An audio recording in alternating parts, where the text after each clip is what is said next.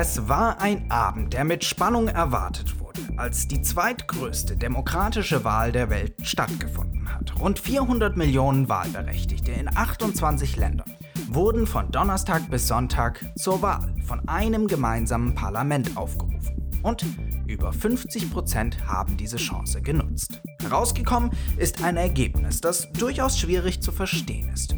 Die Zahlen aus Deutschland sind für uns klar analysierbar. Um aber nachzuvollziehen, was die Sitzverteilung im Europäischen Parlament eigentlich bedeutet, müssen wir in die verschiedenen Länder blicken. Die Ergebnisse einmal in einen Topf werfen, einmal kräftig umrühren und voilà, da haben wir eine europäische Schlussfolgerung der Wahl. Und genau das wollen wir jetzt tun bei Politik mit Schwung. Ich bin Gregor Schwung.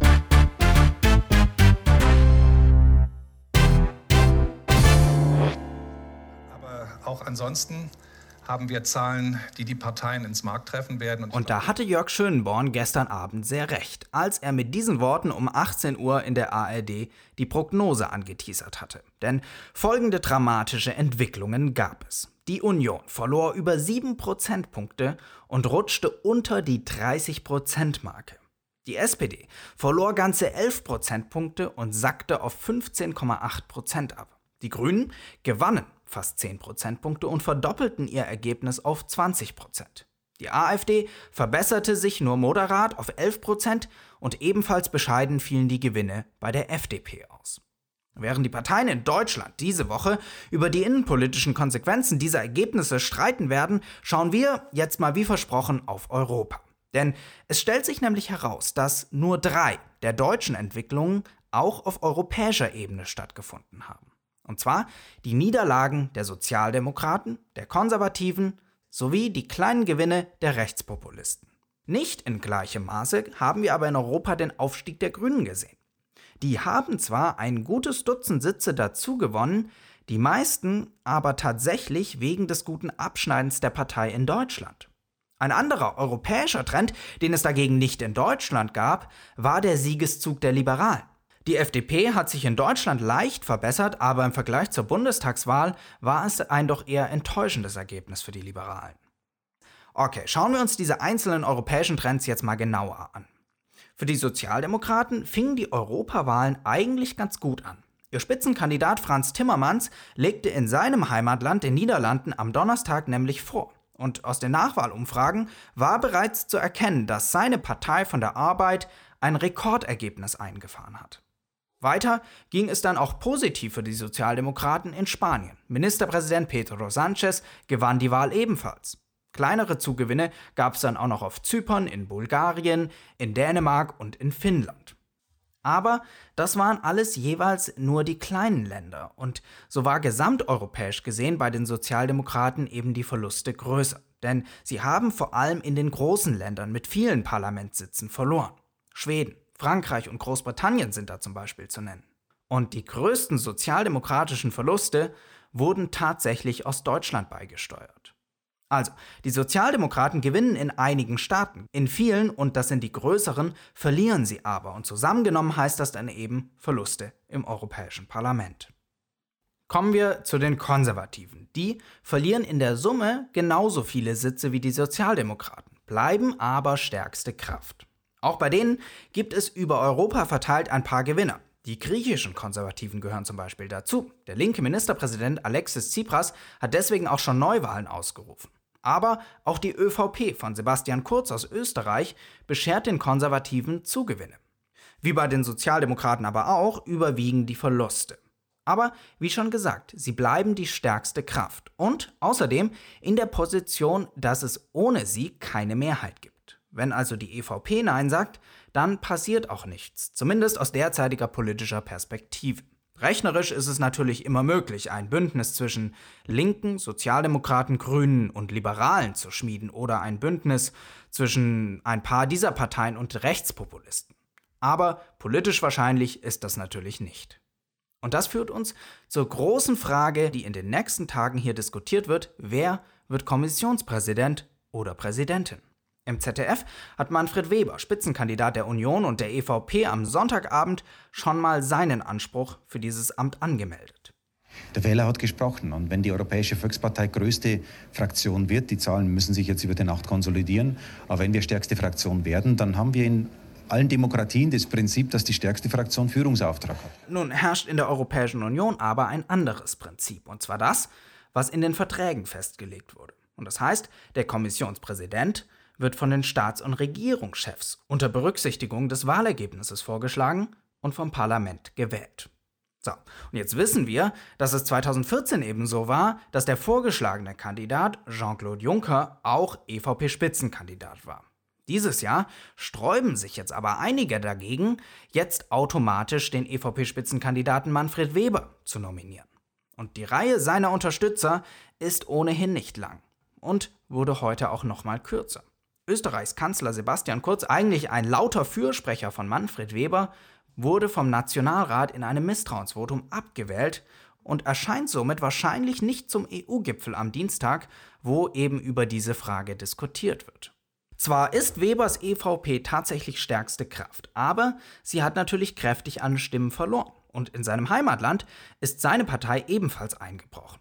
Das nimmt jetzt vor allem das Lager der Liberalen zum Anlass und sagt, hey, wir sind eigentlich die einzigen, die hier wirklich ordentlich zugelegt haben, plus 40 Sitze waren es, wir wollen den Kommissionspräsidenten stellen. Oder besser gesagt, die Kommissionspräsidentin. Denn die Dänin, Margarete Vestager und ehemalige Wettbewerbskommissarin, hat gestern in der ARD gesagt, dass sie den Job haben möchte. Mrs. Vestager, Möchten Sie Präsidentin der nächsten Kommission werden? Ja, das würde ich gerne. Wie kommen Sie dahin? Nun, das ist der knifflige Teil. Und bei diesem Unterfangen hat sie einen mächtigen Verbündeten, Emmanuel Macron. Der war nämlich schon immer gegen diesen Spitzenkandidatenprozess, da man nicht in ganz Europa für diese Kandidaten stimmen kann. Jetzt ist er, und das macht die Sache so interessant, minimal geschwächt. Denn seine Partei La République En Marche lag knapp hinter Marine Le Pens Rassemblement National. Das ist vor allem mal eine symbolische Niederlage für Macron, weil er die Europawahl zum persönlichen Zweikampf zwischen ihm und Le Pen erklärt hat. Le Pen hat zwar knapp gewonnen, lag aber auch hinter dem Ergebnis, das sie bei der Präsidentschaftswahl 2017 eingefahren hatte. Um Vestager also durchzusetzen, braucht auch Macron Verbündete und die sucht er jetzt. So umwirbt er zum Beispiel derzeit die Sozialisten. Er traf sich letzte Woche mit dem portugiesischen Premierminister, der hinterher gesagt hat, er und Macron hätten dieselben Ideen. Ein Treffen mit dem spanischen sozialistischen Premierminister Pedro Sánchez steht diese Woche an. Dass Macrons Unterfangen aber klappt, ist noch nicht gegeben denn es gäbe auch eine Mehrheit an Macron und den Liberalen vorbei. Und in jedem Fall, das habe ich ja vorhin schon erklärt, gibt es keine Mehrheit ohne die EVP. Will Weber also Kommissionspräsident werden, dann muss er eine Mehrheit mit den Sozialdemokraten und den Grünen bilden. Die Grünen sind gestärkt und haben es im Gegensatz zu den Liberalen nicht ausgeschlossen, Weber zu wählen. Und der Chef der Europäischen Grünen, Reinhard Bütikofer, hat mir vor zwei Wochen im Interview auf die Frage, unter welchen Bedingungen Weber mit den Stimmen der Grünen rechnen könnte, Folgendes gesagt. Also intern arbeiten wir dran, sozusagen uns auf mögliche Verhandlungen vorzubereiten. Da bin ich gerade den Katalog möglicher Forderungen durchgegangen. Bei mir waren es 47, die auf der Liste stand. So viel Zeit haben wir jetzt nicht. Aber ich kann Ihnen versprechen, wir werden nicht nur Forderungen pro forma stellen, die der Herr Weber sowieso le leicht mit, mit, mit, dem Achselzucken erledigen kann, sondern wir werden Forderungen stellen, die eine wirkliche Richtungsänderung bedeutet. Und bei der Klimapolitik sehe ich überhaupt nicht, dass Herr Weber für das steht, äh, gegenwärtig, was uns wichtig ist. Er hat gerade gesagt, die CO2-Steuer will er nicht. Er hat bis jetzt ähnlich wie die CDU, CSU immer nur gesagt, was sie nicht wollen. Was sie wollen, äh, ist noch im, im Dunkeln.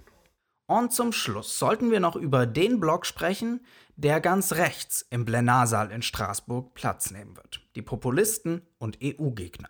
Die größte Einzelpartei in diesem Block wird die Brexit-Partei von Nigel Farage aus Großbritannien sein.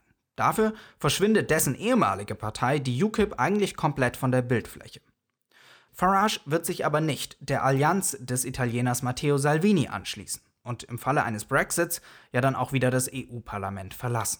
Salvini hat unter anderem mit Le Pen, der AfD und der FPÖ zusammen eine neue Fraktion gegründet. Aber es ist vor allem seine Lega-Partei, die hier wesentlich zu einem Zuwachs beiträgt. Insgesamt kann man feststellen, dass es bei den EU-Gegnern untereinander große Verschiebungen gab, wer sich welcher Fraktion anschließt, sich deren Stärke insgesamt aber nur minimal erhöht hat. Die Strategie der Pro-Europäer, diese Europawahl zur Schicksalswahl auszurufen und somit für eine hohe Wahlbeteiligung zu sorgen, scheint also aufgegangen zu sein. Die Rechten haben keine Sperrminorität im EU-Parlament und sind untereinander sich eigentlich auch nur in ihrer Ablehnung der EU einig. Wenn wir jetzt zum Beispiel mal über die Haushaltspolitik, die bald aktuell wird, reden, dann werden tiefe Gräben zwischen Salvinis Lega-Partei und der deutschen AfD oder der österreichischen FPÖ sichtbar. Und auf die beiden sollten wir noch einen kurzen Blick werfen, denn das schwache Abschneiden hat einen Grund. Und der liegt auf Ibiza. Absolut gesehen im Vergleich zu 2014 hat die FPÖ nur 2,8 Prozentpunkte eingebüßt. In Umfragen vor der Ibiza-Affäre lag sie aber deutlich höher, weshalb man also durchaus von einem de facto Verlust von mindestens 5-6 Prozentpunkten sprechen kann.